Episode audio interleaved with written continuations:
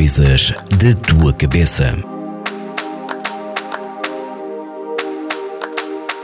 Olá a todos, o meu nome é Carmen Silva, bem-vindos ao podcast Coisas da tua cabeça da Vagos FM, onde falamos sobre vários temas da saúde mental.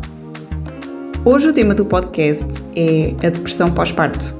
E independentemente de serem mulheres, homens, pais, mães ou nem por isso, este é um tema que pode ajudar todos, porque todos podemos fazer a diferença e ajudar alguém com alguma empatia e entendimento. A depressão pós-parto surge nos meses que se seguem ao nascimento do bebê e os sintomas podem surgir em várias fases e variar em intensidade, duração e tipo. Podem sentir tristeza ou apatia, perda de interesse nas atividades que normalmente se gostava, alterações no apetite, alterações no padrão do sono, agitação ou até lentificação na mente e no corpo, cansaço, sentimentos de inutilidade ou culpa, desesperança, dificuldades em concentrar-se, dificuldades em tomar decisões, ideias de morte, suicídio ou até infanticídio. Os pensamentos intrusivos e obsessivos de causar danos ao feto ou o medo de magoar o bebê geram muita vergonha e culpa. Então, e o que é que nós podemos fazer para prever que isto aconteça?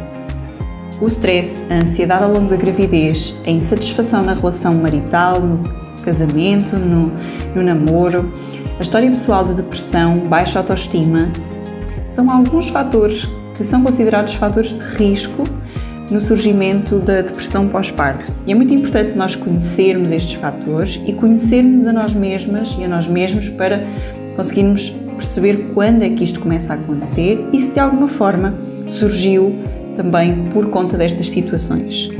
Porque é que este é um tema que deve chegar a todos? O estado de saúde mental da mãe tem uma influência significativa não só na sua própria qualidade de vida, como também na dinâmica familiar e na relação que a mãe tem com o seu bebê. E a rede de suporte, os amigos, a família, outros pais podem ajudar a mãe e podem protegê-la de um eventual agravamento ou mesmo surgimento da depressão pós-parto.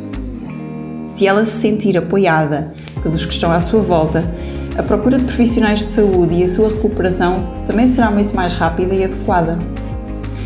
Qualquer dúvida ou questão, por favor faça-nos chegar através dos canais da Vagos FM, através do WhatsApp ou do Facebook eu estarei aqui para ler e para vos responder também ao longo deste podcast.